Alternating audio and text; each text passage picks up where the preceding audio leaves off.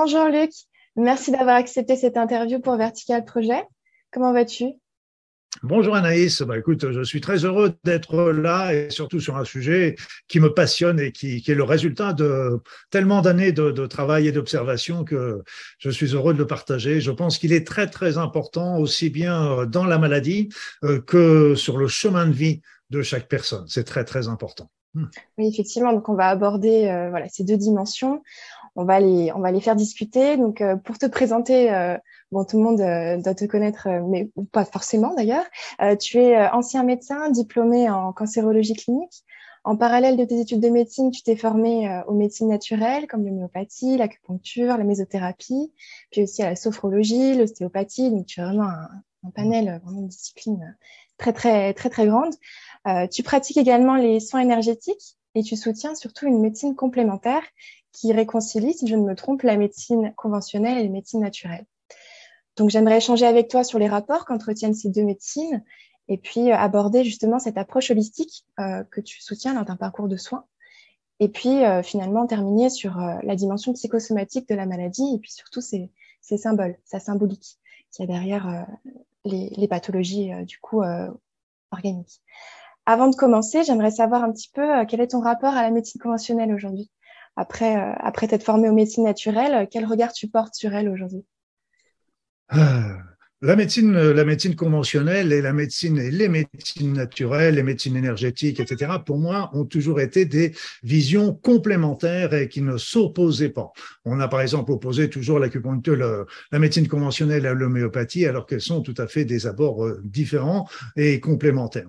Donc pour moi, euh, ça a toujours été, j'ai toujours travaillé quand j'étais, quand j'exerçais la médecine, j'étais déjà, je dirais aujourd'hui médecin généraliste. J'avais une compétence en cancérologie, mais j'étais pas cancérologue mais j'avais une compétence.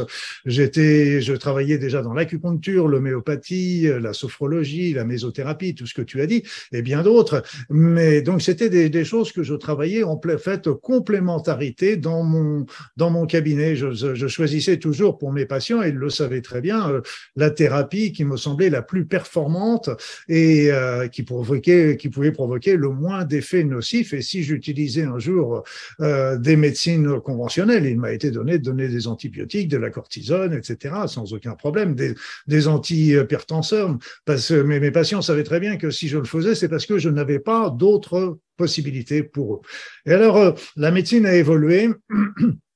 Et c'est pour ça d'ailleurs que j'ai abandonné la médecine, abandonné le parce que il y avait euh, une évolution qui ne me convenait pas, ne serait-ce que déjà l'introduction du de l'ordinateur dans les cabinets euh, qui faisait que nous nous retrouvions à trois, non plus à deux dans un cabinet. Il y avait des règles, des, des et on l'a bien vu avec euh, la dernière pandémie. Les médecins n'ont pas été libres de prescrire ce qu'ils voulaient et au contraire, on leur tapait sur les doigts si ils préféraient qu'ils travaillaient et donnaient des traitements hors euh, les chemins indiqués, et qui étaient avec beaucoup d'aléas comme Et donc, euh, on était, je me suis retrouvé très à l'étroit. Et aujourd'hui, et c'est pour ça que cette médecine ne me convient pas, en sens qu'on on se pose même la question aujourd'hui de savoir si on va continuer de toucher le malade, examiner le malade. Donc c'est c'est quand même euh, terrible parce que moi, quand euh, une patient arrivait à l'hôpital, euh, quand j'étais externe ou interne, on, examinait, quelle que soit la pathologie, on examinait le patient du bout des orteils à la racine des cheveux.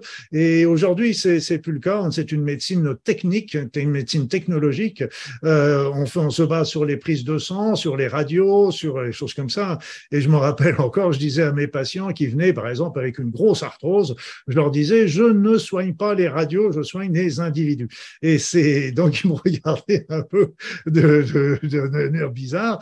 Et puis ils me disaient, mais non, il y a de l'arthrose, il n'y a rien à faire, etc. Bon, bah, je leur faisais mes petits soins et ils me donnaient, me prescrivaient mes petites plantes et mes choses comme ça. Et puis au bout d'un moment, bah, ils se sentaient mieux. L'arthrose était toujours là, on est bien d'accord. Mais ce c'est pas l'arthrose qui est importante, c'est de plus avoir mal, c'est d'avoir retrouvé une mobilité, de pouvoir retrouver une activité, etc.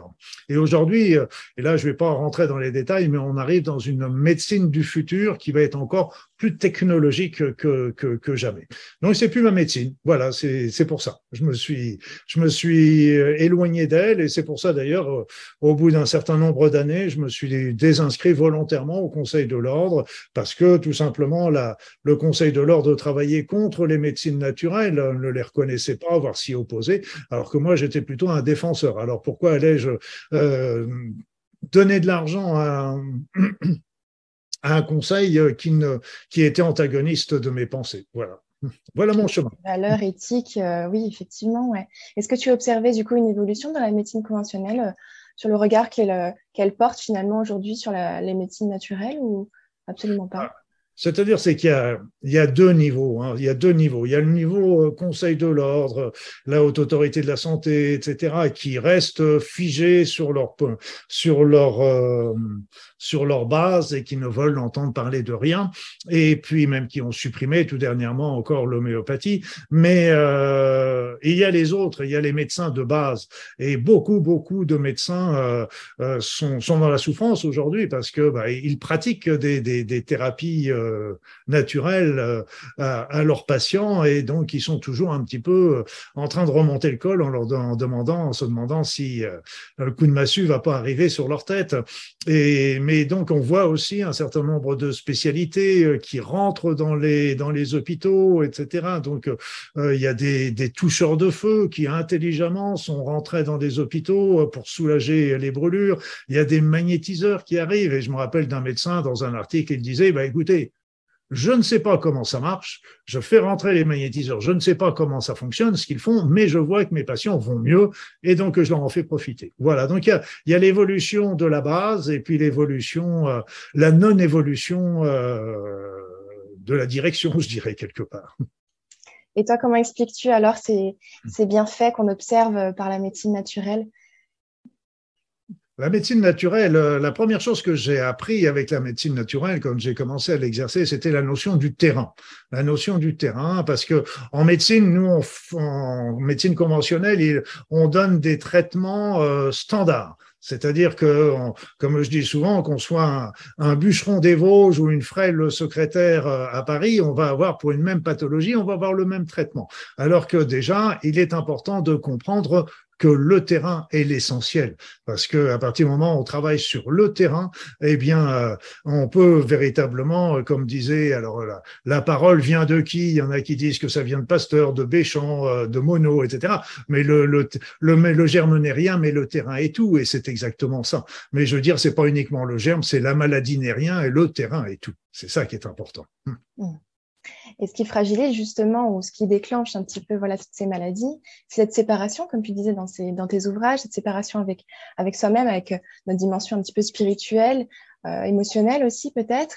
Et, mmh. euh, et, donc tu proposes aussi de de suivre un petit peu le chemin inverse. On a, on a un peu cette lecture classique de d'abord euh, observer ce qui se passe dans le corps ou en tout cas observer les, les maladies, les pathologies, et puis ensuite se tourner peut-être voilà vers notre vers euh, sa, sa, dimension un petit peu plus symbolique. Euh, toi, mm. tu proposes du coup de plutôt euh, se concentrer sur notre être, notre, notre moi profond un petit peu, et puis ensuite justement observer la maladie d'une autre façon, avec une autre perspective. Est-ce que tu peux nous en dire plus là-dessus? Oui, oui, oui, tout à fait. Ce qu'il faut comprendre, c'est que déjà pour la médecine conventionnelle, il y a des recherches absolument extraordinaires qui sont réalisées tous les jours et depuis des années et qui sont très, très intéressantes. Mais sur les maladies, la plupart du temps, euh, ces recherches expliquent comment survient une maladie, mais pas pourquoi survient une maladie. Donc ça, c'est important, ne serait-ce que la pensée. Oui, c'est c'est des petits neurones qui se qui s'excitent et qui vont se transmettre les uns aux autres et qui bon, ok, c'est très bien, mais on nous dit pas pourquoi le premier neurone il s'est excité, par exemple. Donc qu'est-ce qui a créé cette pensée au tout départ? Et donc c'est un petit peu la même chose. Par exemple, même dans la maladie d'Alzheimer, on sait que c'est des plaques amyloïdes, etc. Donc on, on, sait on sait le comment, mais on sait pas le pourquoi pourquoi c'est réalisé. Donc c'est c'est c'est pour ça que les médecines naturelles ont vraiment une place intéressante à prendre. Le gros problème aujourd'hui des médecines naturelles, c'est qu'elles n'ont pas suffisamment d'études d'envergure pour s'imposer. C'est-à-dire que la médecine conventionnelle, grâce notamment aux laboratoires pharmaceutiques, qui ont fait des études sur des dizaines de milliers, voire plus de patients. Tandis qu'en médecine naturelle, on n'est qu'à quelques centaines, au mieux quelques, une centaine, voire davantage, et donc on ne peut pas s'opposer à, en présenter quelque chose comme étant des alternatives parce que il n'y a pas ce poids scientifique. Mais euh, euh, les médecines naturelles auront toujours du mal d'ailleurs à, à, faire ces études scientifiques parce que, euh, comme je le disais tout à l'heure, le terrain n'est pas le même pour tout le monde. Et donc, euh, pour une même pathologie, euh, bah, c'est évident que ce ne sera pas le même traitement naturel qu'on proposera selon le terrain. Et donc, alors que la médecine conventionnelle a un, un traitement standard, il va bon, celui-là, ce médicament-là a 60-70% de chances de réussite, donc c'est celui-là qu'on va imposer. Médecine conventionnelle qui est adaptée au terrain, ça ne peut pas fonctionner comme ça.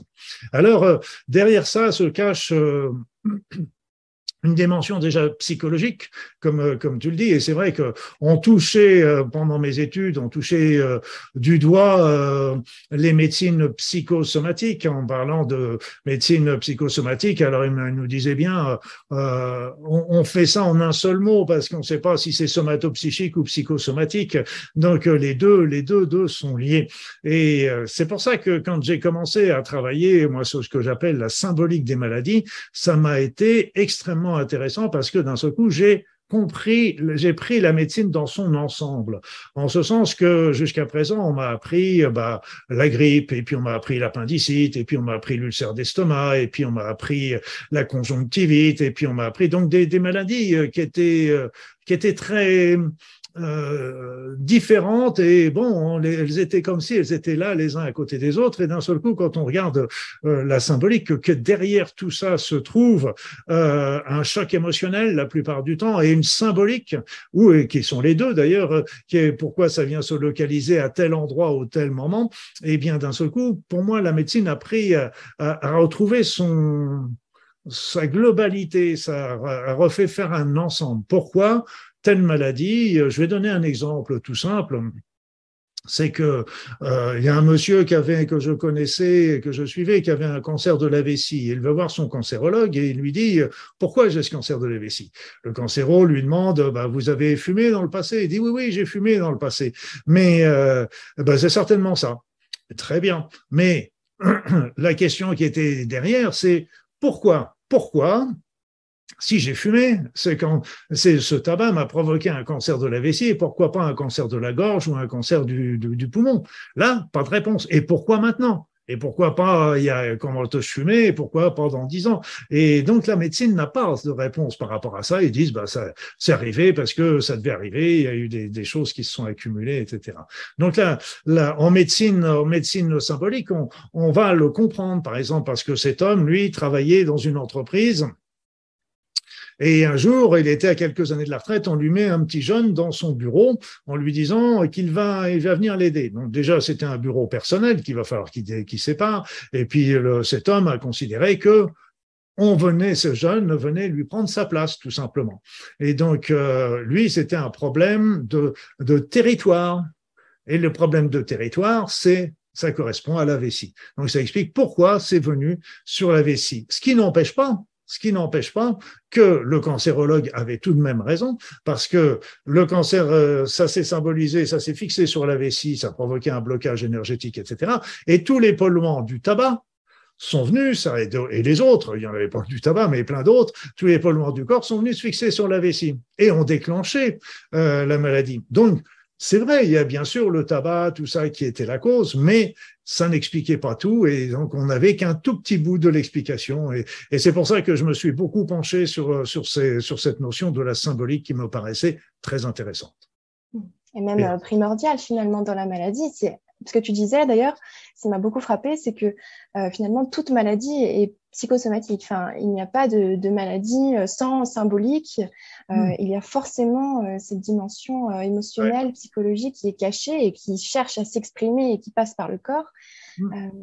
Oui, c'est vrai autant pour parce qu'on parle souvent. Moi, je me suis beaucoup intéressé sur le cancer.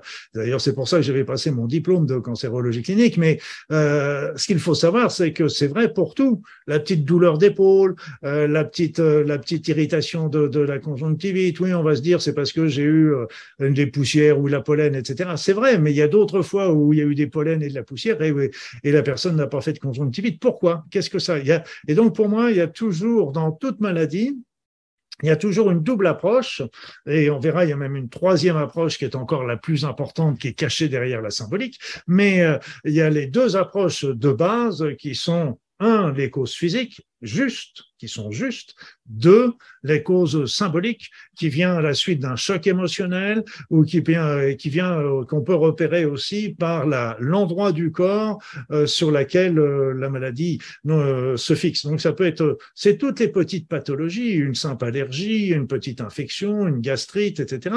Quelque part, le corps est en train de parler. Et donc c'est un, et il nous donne des informations. Et je répète toujours, ce n'est pas une punition, c'est jamais une punition. C'est simplement de nous avertir, ces petits signaux avertisseurs qui nous disent attention, il y a quelque chose dans ta vie qui est en souffrance et donc et qu'il faut changer. Oui, tout à fait. C'est un message, même une opportunité, non? C'est ce que c'est le terme aussi que tu utiliserais dans la maladie? Il y a une opportunité qui est mmh. justement de bah, de mieux se comprendre, de mieux, de mieux voir un petit peu ce qui se passe à, l'intérieur, cette séparation, comme dit tout à l'heure, avec soi-même. Euh, est-ce que c'est aussi euh, voilà, un mot que tu utiliserais? C'est une opportunité. On peut présenter ça comme ça également. C'est vrai que c'est une opportunité. Euh, et euh, c'est vrai que ça va c'est toujours euh, le plus le plus le plus souvent difficile c'est de c'est d'arriver à, à, trouver à comprendre le sens pour les personnes qui sont pas informées par rapport à ça. C'est c'est là le plus le plus compliqué mais c'est une c'est une opportunité c'est que on peut prendre le problème un petit peu euh, différemment. C'est-à-dire que si on reprend un petit peu à la base, mais encore, on ne va pas encore être à la base, j'irai à la base un petit peu plus loin, c'est que dans notre, nous avons des, des, des envies, des, des, rêves, des aspirations, des désirs euh, et des talents, euh, des talents artistiques et autres qui sont que nous refoulons parce que nous sommes euh, dans une société où il faut être dans la réussite, réussite sociale, pécuniaire, assumer euh, les besoins, etc. Donc, qu'est-ce qui se passe, c'est que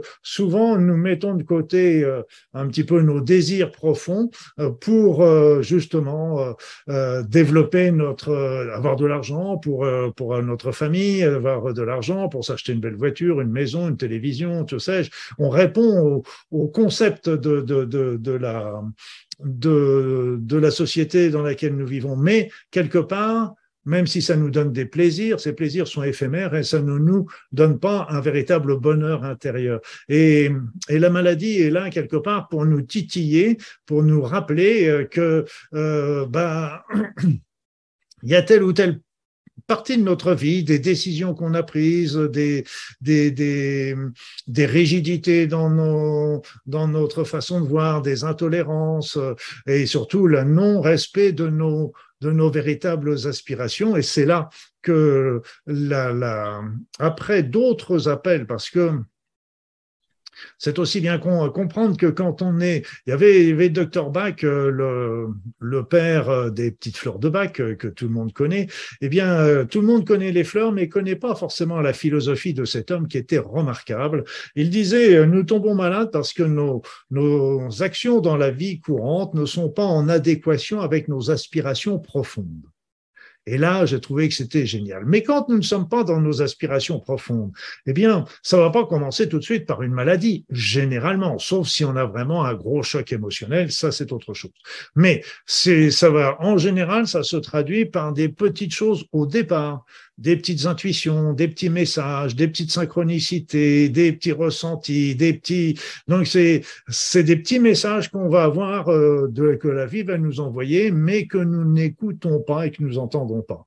Et si bien que de fil en aiguille, des situations vont arriver, des situations, je dirais banales, qui vont être de plus en plus fortes, de plus en plus puissantes, et nous les mettons toujours de côté parce que on a notre vie à faire, etc. Jusqu'au jour où, je dirais, tous les appels ont, été euh, avant oublié, abandonné, à ce moment-là, là, ça commence à s'inscrire dans le corps. Voilà, c'est c'est c'est le, la suite de d'un grand nombre d'appels, l'appel, le début d'une maladie ou d'un trouble, sans parler d'une maladie. Euh, ça vient pas comme un coup de tonnerre dans un ciel bleu, c'est que ça, il y a eu d'autres appels que nous n'avons pas entendus auparavant. Et alors, comment trouver ce, ce, pourquoi justement de la maladie? Parce que ça, tu disais que les livres sur la, la symbolique des maladies, c'est bien, mais ça convient pas forcément justement à, à notre, euh, à notre personne.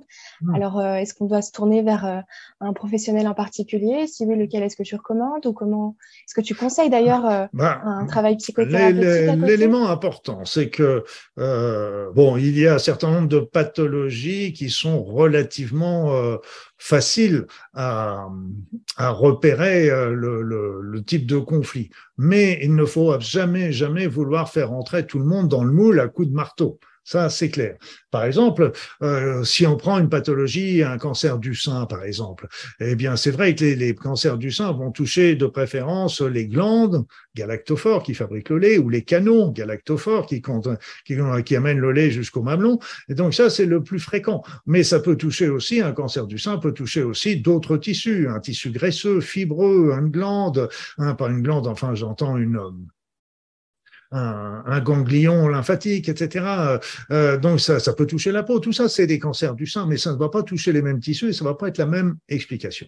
Alors deux, un, un élément qui est important déjà, euh, c'est de se de réfléchir. Quand on a un début de maladie, euh, quel est le problème que je suis en train de traverser aujourd'hui? Donc déjà, est-ce que j'ai eu un choc émotionnel dans les dernières semaines? Moi, je voyais ça même pendant les, pour les cancers, c'était dans les trois mois. Trois mois avant le début du, du, cancer, il y avait souvent un gros choc émotionnel qui avait été euh, le facteur déclencheur pas la cause, facteur déclencheur. Et, et, donc ça, ça donne déjà une bonne indication. Après ça, ce qu'il faut, c'est que derrière un choc, il y a eu souvent un programmant, c'est-à-dire quelque chose qui est venu dans le passé et qui a fait que ce choc a été mal vécu par une personne. Parce que pour une même situation, on va avoir des fois, on va, une personne va trouver ça désagréable, mais sans plus, d'autres vont trouver ça comme étant euh, le, le, le choc le plus important qu'elles ont eu dans leur vie. Qu'est-ce qui a fait la différence? C'est qu'il y a eu des, des croyances, des vécus, des souffrances qui ont amené cette, euh, euh, ce, ce, conflit, euh, cette situation à devenir conflictuelle pour rapport à elle. Donc, il y a, il y a pour moi, il y a deux, deux pistes. Rechercher pour la personne qu'est-ce qui se passe dans sa vie en ce moment qui, euh, vous voyez, un peu comme comme cet homme qui, qui avait son cancer de la vessie, bah oui, tiens, bah oui, j'ai des problèmes dans le travail, etc. Avec, etc. Donc j'ai eu un gros choc émotionnel parce que j'ai été licencié, parce que ma femme m'a quitté, parce que parce que donc il y, y, a eu un gros choc émotionnel qui a qui a pu être le déclencheur. Après ça, l'autre piste, c'est la localisation sur l'organe, parce qu'au niveau énergétique, on sait que un choc émotionnel se fabrique dans le corps, dans un des corps subtils qu'on appelle le corps astral, et qui va venir se fixer sur un organe particulier. Pourquoi? Parce que la vibration du choc émotionnel, qui est différente selon les chocs émotionnels, va venir se localiser sur l'organe qui est sur la même vibration que lui. Donc, parce que tous les organes ne vibrent pas de la même à la même fréquence non plus. Et donc, ça va fixer sur l'organe, ça va bloquer, faire un blocage énergétique qui va stimuler les toxines et qui va favoriser la survenue euh, de, de la maladie. Donc c'est tout un, tout un cheminement qui, qui arrive. Mais j'ai perdu le fil de ta question. Je ne sais pas si je lui ai répondu. Oui, tout à fait. Et puis je me demandais aussi si tu recommandais peut-être euh, justement à tes patients euh, une démarche psychothérapeutique à côté de, à côté justement du traitement vraiment médicalisé. Quoi. C'est bah, de toute façon, je pense qu'un traitement euh, d'une recherche de la, de la symbolique est toujours extrêmement importante. Alors, il y a beaucoup d'auteurs qui sont, qui, sont, qui sont pertinents, à mon sens. Bon, je suis pas là pour faire euh, euh, la promotion de l'un ou de l'autre, mais il y a des, des gens qui sont pertinents. Ce qu'il faut savoir, c'est que euh, le, il y a souvent des divergences sur les explications en son sens qu'il peut y avoir, il peut y avoir plusieurs explications parce que ça va dépendre. Là encore, on retombe sur le terrain, sur le croyance, sur le vécu de la personne, etc. Et je donnerai un, élément qui va pouvoir, euh, parce que les personnes peuvent lire des explications dans les livres qui sont proposés aujourd'hui. Et ce qui est important pour qu'elles sachent si c'est juste, si c'est juste, ça va répondre en elle, ça va faire tilt. Si ça fait pas tilt, si elle dit oui, tiens, peut-être, oui, c'était ça, machin, et, euh, et d'un seul coup, là, ça veut dire que c'est pas. Moi, je, m'intéressais beaucoup à ça et je allais voir quand je me rappelle comme ça d'une femme qui, qui, avait un cancer du sein et j'avais triste privilège de diagnostiquer et euh, que j'avais été voir à l'hôpital alors qu'elle avait été opérée. Et je me rappelle, je me suis assis au bord de son lit, puis je lui ai dit, bah, écoutez, on se connaît depuis pas mal d'années, et vous m'avez jamais parlé qu'il y avait, que vous aviez quelqu'un dans votre vie, et pourtant, le type de cancer que vous avez au niveau du sein, ça m'évoque en premier lieu un problème avec le, avec le conjoint. Problème ne veut pas dire conflit, ça peut dire euh, peut-être qu'elle pouvait être inquiète pour son conjoint parce qu'il avait des problèmes de santé ou choses comme ça. Et cette femme et beaucoup, beaucoup de patients m'ont répondu la même chose. Vous avez raison, docteur, parce que j'étais docteur à ce moment-là. Vous avez raison, docteur. Trois mois avant l'apparition des premiers symptômes de ma maladie, mon, ami est décédé. Et j'en avais parlé à personne. Et tenez-vous bien, la question, la réflexion que j'ai souvent entendue, eh bien, c'est vous êtes la première personne à qui j'en parle. Et ça, c'est parce que ces personnes avaient décidé aussi de le vivre seules. Même si elles étaient bien accompagnées, elles n'avaient pas envie, elles n'en avaient pas parlé, elles l'avaient gardé pour elles-mêmes, dans l'isolement. Donc c'est c'est très très important. Et là pour quand on pose la question à rebours aux patients en disant mais bon vous euh, dans, dans pour telle maladie à, à quoi l'attribuez-vous? On a souvent des réponses intéressantes.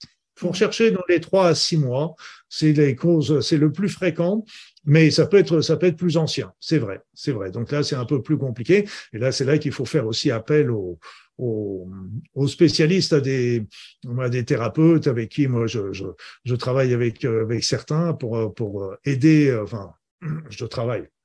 Je conseille certains euh, pour, pour les aider sur, sur ce chemin de, de, de compréhension de, de, de, leur maladie. Parce que c'est très, très, très important.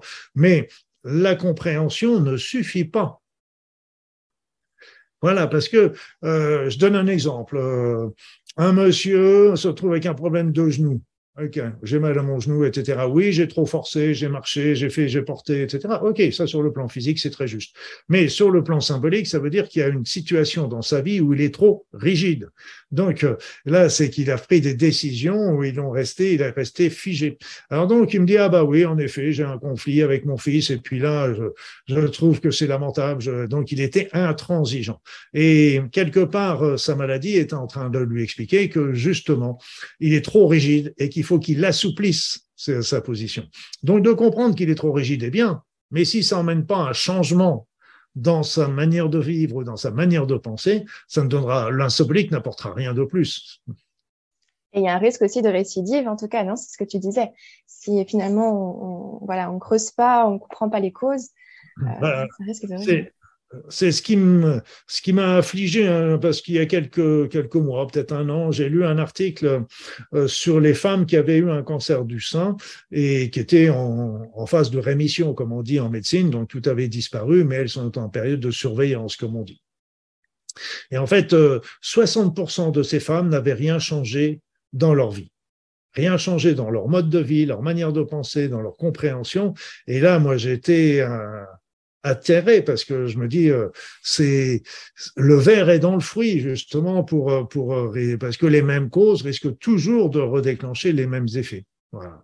Donc c'est très très ça explique une partie, pas toute, mais une partie de des des, des récidives, des, des des choses parce que la maladie nous oblige à changer, à comprendre la symbolique. Donc déjà, même pour le monsieur qui a du mal avec son problème à son genou, bon, il faut lever le pied au sens propre et au sens figuré euh, de ses activités physiques, c'est évident, mais il faut aussi qu'il assouplisse euh, sa, sa, sa, sa position. Les traitements naturels, les traitements conventionnels pour son genou, oui, oui, oui, mais d'un autre côté, ça, il faut absolument pas, ça ne néglige pas les, les traitements sur le plan physique, mais ce qu'il faut, c'est travailler également sur le plan euh, psychologique, euh, choc émotionnel, parce que c'est et, comprendre et les, fait effectuer les changements qui, qui sont à, que, que ça demande tout simplement.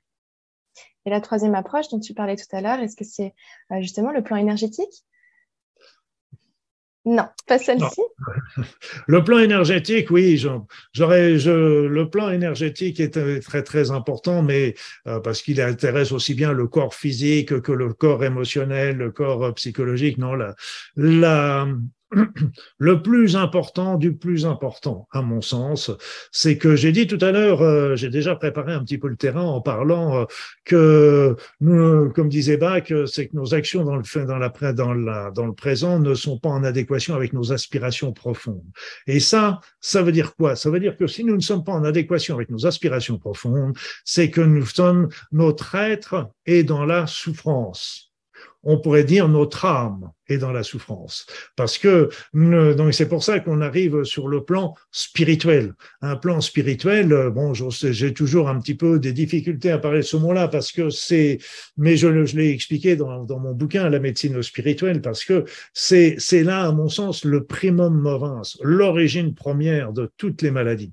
C'est-à-dire que si on reprend le fil dans l'autre sens, euh, on est arrivé sur Terre pour faire un certain nombre de choses, développer une partie de notre être qui sont liées à nos aspirations, à nos talents, à nos capacités. On vit dans une société qui ne nous permet pas de développer toujours ces aspirations parce qu'elle nous impose une éducation, un formatage, un travail, etc. pour vivre dans cette société. Mais je dirais au passage qu'il ne faut pas la critiquer, cette société, parce que nous avons choisi de nous y, de nous y incarner justement pour travailler travailler ce qu'elle ce qu'elle nous demande de faire. Donc, pas, ne pas être dans la rancœur ou la critique. Alors, nous arrivons dans cette société et donc nous, nous oublions nos aspirations profondes pour répondre aux règles, aux dogmes. Et, euh, donc, nous allons prendre euh, ce que j'appelle le paraître, c'est-à-dire qu'on va prendre des masques.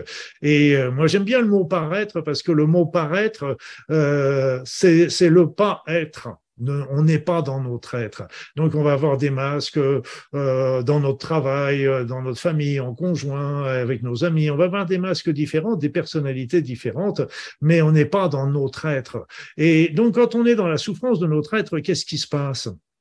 Eh bien, nous avons un mal-être euh, sous-jacent qu'on refoule en général et qu'on va refouler en se disant allez on va se passer on va aller passer une soirée au cinéma on va aller se faire un, un petit restaurant rapide on va aller se faire un petit week-end de détente etc oui ça c'est bien. Seulement il y a toujours ce mal-être. Et ce mal-être va pousser vers, par exemple, des addictions ou des troubles comportementaux, du genre euh, la cigarette, euh, l'alcool, la, la, malbouffe, euh, les excès alimentaires, les addictions au, au, téléphone portable, etc., ou à l'ordinateur, parce que tout ça, on est dans la fuite on, est, on essaie de calmer notre anxiété, notre mal-être. Et donc, tout ça, ce sont les grandes causes de, nos maladies également. Et, et donc, à quelles s'ajoutent les problèmes de pollution, etc., d'hérédité. Mais on retombe là sur la notion du terrain. Et donc, euh, tous, ces, tous ces éléments vont encrasser notre corps. Mais déjà, il y a le mal-être qui est déjà au départ. Vont encrasser notre corps. Et puis arrive un jour, à force de, petits rappels que je vous ai appelé, que j'ai parlé tout à l'heure, euh, des petites intuitions, des petits ressentis, des situations désagréables de plus en plus fortes, etc., arrive un jour un choc émotionnel. Un choc émotionnel violent, et lui, va provoquer un blocage énergétique. Et c'est pour ça que les Chinois avaient toujours raison en disant il faut lever les blocages énergétiques parce que ces blocages énergétiques vont tôt ou tard entraîner une maladie. Et donc, en enlevant les blocages, on évite justement cette... Euh, et puis, ce, ce choc émotionnel va provoquer un blocage sur un organe qui va faire que toutes les toxines, comme je le disais pour le monsieur qui avait la vessie et problème de vessie, toutes les toxines vont se localiser sur l'organe et favoriser la maladie. C'est pour ça que tout le monde a une vision d'origine. De, de, Mais tout le monde a une vision, je dirais, d'un morceau. Et tout ça, ça, ça fonctionne ensemble. Et on va comprendre à partir de là le traitement. Le traitement est simple, euh, bien train simple. dans, dans, son principe, je m'excuse de cette de la rapidité de mon terme. D'abord traitement sur le plan physique, les toxines, les polluants, traitement de l'organe qui est malade. Donc, on va travailler avec euh, les médecines naturelles, on va travailler avec euh, les médecines conventionnelles. OK. Après ça, il va y avoir un travail au niveau euh, de l'énergétique pour lever le blocage énergétique. On va travailler après ça sur le choc émotionnel pour comprendre qu'est-ce qu'il veut dire? Qu'est-ce qui fait que ce choc a été particulièrement douloureux pour nous? Et qu'est-ce qui nous demande à changer dans notre vie? Et donc là aussi, c'est très très important de le comprendre parce que si on le comprend pas, comme on le disait tout à l'heure, la maladie perdurera ou récidivera ou une autre du même genre euh, apparaîtra. Et derrière tout ça, qu'est-ce que ça, qu'est-ce que ça veut dire quand on continue de creuser quand on continue de creuser, c'est ce que parce que la symbolique, j'ai trouvé que c'était très très intéressant. Mais c'est pourquoi ce, ce choc émotionnel a été si douloureux? On me dit oui, il y a un programmant dans le passé qui a fait que oui, c'est vrai, mais pourquoi ce programmant? Et euh, donc j'étais toujours été euh, dans toutes mes dans toute ma vie, j'étais toujours été l'emmerdeur qui posait des pourquoi. C'est un peu comme les gamins. Oui, mais pourquoi? Oui, ben il y a ceci, ceci. Oui, mais pourquoi? Oui, mais ceci. Oui, mais c'est pourquoi? Et donc c'était un peu ça. Et, en fait, en creusant un peu, ben, je me suis aperçu que derrière tout ça, bah, c'était notre être qui était dans la souffrance. Et donc, euh, notre être nous parlait par l'intermédiaire, entre autres, de la maladie, mais par d'autres méthodes aussi qui étaient plus douces auparavant, mais qu'on n'a pas entendues. Il nous parle par la maladie. Et, euh, mais comme je le disais tout à l'heure, c'est pas une punition, c'est simplement que, en comprenant, on change. Et si on change, qu'est-ce qui se passe? Qu'est-ce qui se passe? Bah, Évidemment, ça va déjà euh, largement favoriser la, la, la, guérison. C'est vraiment un des aspects importants de la guérison avec euh, pleine et complète avec euh, les traitements dont je vous parlais tout à l'heure, conventionnels, naturels, psychologiques, énergétiques, etc. Mais qu'est-ce que ça va nous, il nous pousse vers quoi? Il nous pousse par, bien sûr, euh, retrouver, se remettre en contact avec notre être, mais ainsi de se retrouver sur ce, notre chemin de vie de reprendre le pourquoi nous sommes venus sur cette terre. Il nous dit, là, tu es en train de prendre une mauvaise voie, là. Donc là, je t'ai mis un petit truc, là, une maladie, un truc comme ça pour que tu comprennes mauvaise voie. Donc tu arrêtes et que tu reprennes la voie pour laquelle tu es venu. Cette voie, c'est nous qui l'avons choisie avant de nous incarner. Il faut pas l'oublier. Hein, c'est pas donc c'est donc reprendre notre voie. Et si nous reprenons cette voie, qu'est-ce qui se passe? Eh bien, tout simplement, c'est la voie du bonheur. C'est la voie où nous sommes bien. C'est la voie où nous sommes heureux. C'est la voie où nous allons évoluer vers la lumière, vers la compréhension, etc. Donc c'est c'est pour nous remettre tout simplement sur notre route, rien de plus, et la route que nous avons choisi de venir réaliser sur cette terre. Et puis, c'est pas le mot mission. Euh, est fallacieux. Le mot mission est fallacieux en ce sens que la mission, c'est comme si on avait un truc à faire et euh, voilà, et que le jour on a fait, youpi, youpi, on est devenu le grand thérapeute, le grand politicien qui va changer ça. C'est absolument faux. La, mission, c'est le chemin, c'est notre chemin de vie avec toutes les épreuves que les expériences que nous allons devoir surmonter. Et plus nous allons développer notre être, plus nous allons être en, en relation avec notre être, avec notre, on pourrait dire aussi avec notre cœur, avec notre intuition, qui sont tous, ils travaillent tous de concert, eh bien d'un seul coup, on va prendre des bonnes décisions et on va prendre, et tout ça, ça va nous permettre de surmonter les épreuves et de les regarder d'une manière plus, plus sereine, je dirais, euh, même si elles sont toujours difficiles, on les verra toujours d'une manière plus sereine, et ainsi continuer notre route. Excuse-moi, Anaïs, je suis bavard. Ah bah, non, mais c'est un plaisir. ne t'excuse pas, absolument pas. Justement, je voulais rebondir là-dessus. C'est vrai que tu parles du coup donc de médecine spirituelle et cette notion de guérison aussi, finalement, est-ce qu'elle est aussi euh, toute spirituelle également? Parce qu'en retrouvant justement cette complétude, cette harmonie, euh, il y a un peu tout aussi qui se, qui se passe aussi dans le corps, hein, sur un plan physiologique. On est peut-être un peu moins stressé. Enfin, après, tu connais bien mieux que moi sur euh, ce, ce, rapport corps-esprit. Mais est-ce qu'on est, est-ce qu'on est, est-ce que ça peut être une piste? Déjà, on sait, on a des études qui ont été faites qui ont montré que les personnes qui sont pratiquantes d'une religion, je ne suis pas là pour faire du prosélytisme, donc d'une religion, qui sont, qui sont croyants, euh, qui pratiquent, etc., que ce soit une religion ou que ce soit la spiritualité d'une manière euh, plus libre, eh bien, ont, ont déjà un ont déjà un état d'esprit euh, qui est beaucoup plus positif et euh, donc et même au niveau des maladies, des troubles, ça s'en ressent d'une manière importante. Et c'est évident que si on croit à quelque chose, que ce soit au travers d'une religion ou au travers d'une spiritualité personnelle, que ce soit l'un ou l'autre, ça n'a pas d'importance. Ça nous conduit toujours vers la lumière, vers euh, l'élevé, et on, on, va regarder obligatoirement les événements différemment que si nous sommes, si nous restons purement sur le côté matériel. Je dis pas qu'on en sera détaché parce qu'on sera toujours dans la compassion, dans la souffrance, mais on les regardera d'une manière beaucoup plus sereine et, ce sera beaucoup moins conflictuel. Et comme ce sera beaucoup moins conflictuel, ce sera moins générateur euh, de maladies. Et j'aimerais savoir du coup à quoi ressemble ta pratique aujourd'hui? Alors à quoi ressemble cette médecine holistique? Euh, Comment comment est-ce que tu voilà comment est-ce que tu accueilles tes patients? Qu'est-ce que tu fais? Est-ce que tu prodigues toujours les soins énergétiques? Non, je, je n'exerce plus du tout ni la médecine, ni aucune consultation d'aucune sorte depuis, depuis pas mal d'années. Et euh, mon, mon but, mon travail est plutôt euh, euh de de transmettre ces informations aux, aux, personnes qui que ça intéresse, que ce soit les, les, les médecins, que ce soit parce qu'il y a des médecins, beaucoup de médecins qui s'y intéressent également, euh, des malades, bien sûr, toutes les personnes malades, c'est elles les premiers chefs. Euh, donc j'en ai, j'explique un peu ça, par exemple, dans mon dans mon livre euh, Cancer, euh, les chemins de guérison, parce que je leur explique que c'est une, une maladie holistique et donc qui touche tous les aspects de notre être, physique, psychologique, émotionnel, énergétique, spirituel. Et qu'est-ce que ça veut dire? Ça veut dire qu'il faut qu'on travaille sur tous les autres aspects.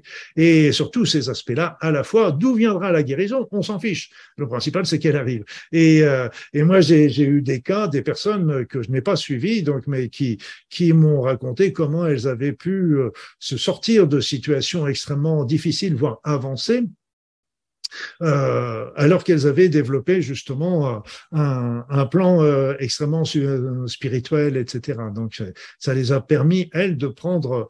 Alors euh, je dirais que oui, c'est très bien, mais je c'est pour ça que pour le moment, comme je l'ai dit, c'est un chemin qui est difficile, qui est, qui est ardu. Il y a des témoignages, mais d'une manière pragmatique, je dirais, travaillons sur tous les plans tous les plans. Et, là, on, on, est sûr. Et ce qu'il faut comprendre, c'est que le malade, la personne malade, a vraiment, c'est elle qui va guérir, c'est personne d'autre. C'est-à-dire que ce n'est pas le, le patient, ce n'est pas, pardon, le thérapeute, ce n'est pas le médecin qui va, qui va guérir son patient, c'est le patient lui-même qui se guérit. Donc, nous, en tant que hum, médecin, thérapeute, euh, magnétiseur, euh, euh, barreur de feu, etc. On va apporter des outils. Et c'est ce que j'essaye de faire au travers de mes formations en ligne, de mes bouquins, de mes hum, vidéos gratuites sur YouTube, de mes soins énergétiques qui sont aussi gratuitement gratuits sur, sur YouTube, etc. Et donc pour aider un maximum les personnes sur leur chemin. Mais c'est aux personnes, à elles, de faire le, le, le, chemin vers la guérison, par un changement de mode de vie et un changement de manière de penser en fonction de ce que, ce que lui a dit la, la, la maladie. Donc c'est pour ça que c'est je rêve d'un jour de pouvoir qu'il y ait un lieu où les personnes pourraient euh, avoir ou un, ou un collège dans lequel il pourrait y avoir euh, différentes personnes qui interviennent et qui aideraient. Mais comme je vous l'ai dit, il faut pas tomber dans le piège et c'est pour ça que je l'ai pas fait jusqu'à présent parce qu'il y a un piège. Euh, c'est que c'est aux personnes de se prendre en charge. J'essaie de leur donner des, des, informations, des tuyaux, mais ce qu'il faut surtout éviter, c'est de se dire je fais pour elle. Et ça, quand on est la médecine conventionnelle, a trop habitué les personnes en disant mettez-vous dans le lit, nous on vous passe les perfusions, les traitements, etc. On s'occupe de tout, laissez-vous aller, etc. Non, non, non, non, surtout pas, surtout pas. Il faut. Euh, moi, j'avais une patiente, elle m'a dit ah bah tiens, vous, je lui avais diagnostiqué un cancer. Elle me dit docteur Baudin, écoutez, vous me dites tout ce que je dois faire, je le suivrai, tout ce que vous me direz sans discussion. Et je commençais à lui répondre, c'est déjà mal parti. Parce que s'il n'y a pas de discussion, ça va pas faire. Donc il faut au contraire comprendre, discuter, comprendre pourquoi tel traitement, pourquoi la maladie, pourquoi ceci. C'est un, c'est un énorme champ de, de, de, de, de questionnement. Et, et, et à travers ce questionnement, ce que je me suis aperçu aussi, c'est que, eh ben, tout simplement, c'est les questionnements de la vie. Nous sommes pourquoi nous sommes sur cette terre. C'est les questions essentielles que, que nous sommes venus. Euh, qu'est-ce que nous sommes venus faire Qu'est-ce que nous sommes venus apprendre euh, Voilà. Et, et, je dirais que beaucoup de personnes se posent la question et je vais leur donner un petit tuyau. Deux même. Allez, on soit, soyons pas avares, on va en passer à deux. Le premier tuyau, le premier conseil, c'est qu'il n'y a pas de mission sans amour. Donc, si vous ne savez pas par où diriger vos pas, eh bien, commencez à développer l'amour dans votre vie, la compassion, la compréhension, la tolérance, la justice, l'intégrité, toutes ces valeurs qui sont, qui nous portent justement. Donc ça, commencez à développer ça et vous verrez, les choses se viendront plus simples. Le deuxième chose, c'est que vous avez des, des, des activités, des moments dans votre vie où vous êtes particulièrement bien et heureux, heureuse. Donc, quand vous les faites, waouh, vous vous sentez, euh, eh bien, il y a des fortes chances que votre mission aille dans ce sens. Voilà. Donc, euh, c'est deux, petits, deux petites informations qui pourront euh, vous aider. Et puis, euh, là, le troisième élément, euh, qui n'a pas forcément, mais c'est toujours très lié parce que chemin de vie, maladie, tout ça, c'est la maladie fait malheureusement partie du chemin de vie. Mais euh, le troisième élément, c'est toujours de, de, de réfléchir sur le plan, je dirais, spirituel. comme je disais, je suis pas là pour pour faire du prosélytisme parce que je pense que c'est un chemin personnel. là encore, on peut fournir des informations, on peut fournir nos connaissances, tout en euh, nos, croyances, tout en sachant que les croyances qu'on a aujourd'hui, elles ne seront pas forcément les mêmes dans dix ans. Il faut bien le savoir aussi. On évolue toujours. Donc euh, le, le principe, c'est pas de se dire ça y est, c'est ça, maintenant, je le sais, c'est bon, allez. Non, ça sera jamais comme ça. Par contre, il faut toujours se poser la question Ok, est-ce que qu'est-ce que je suis venu faire sur cette terre?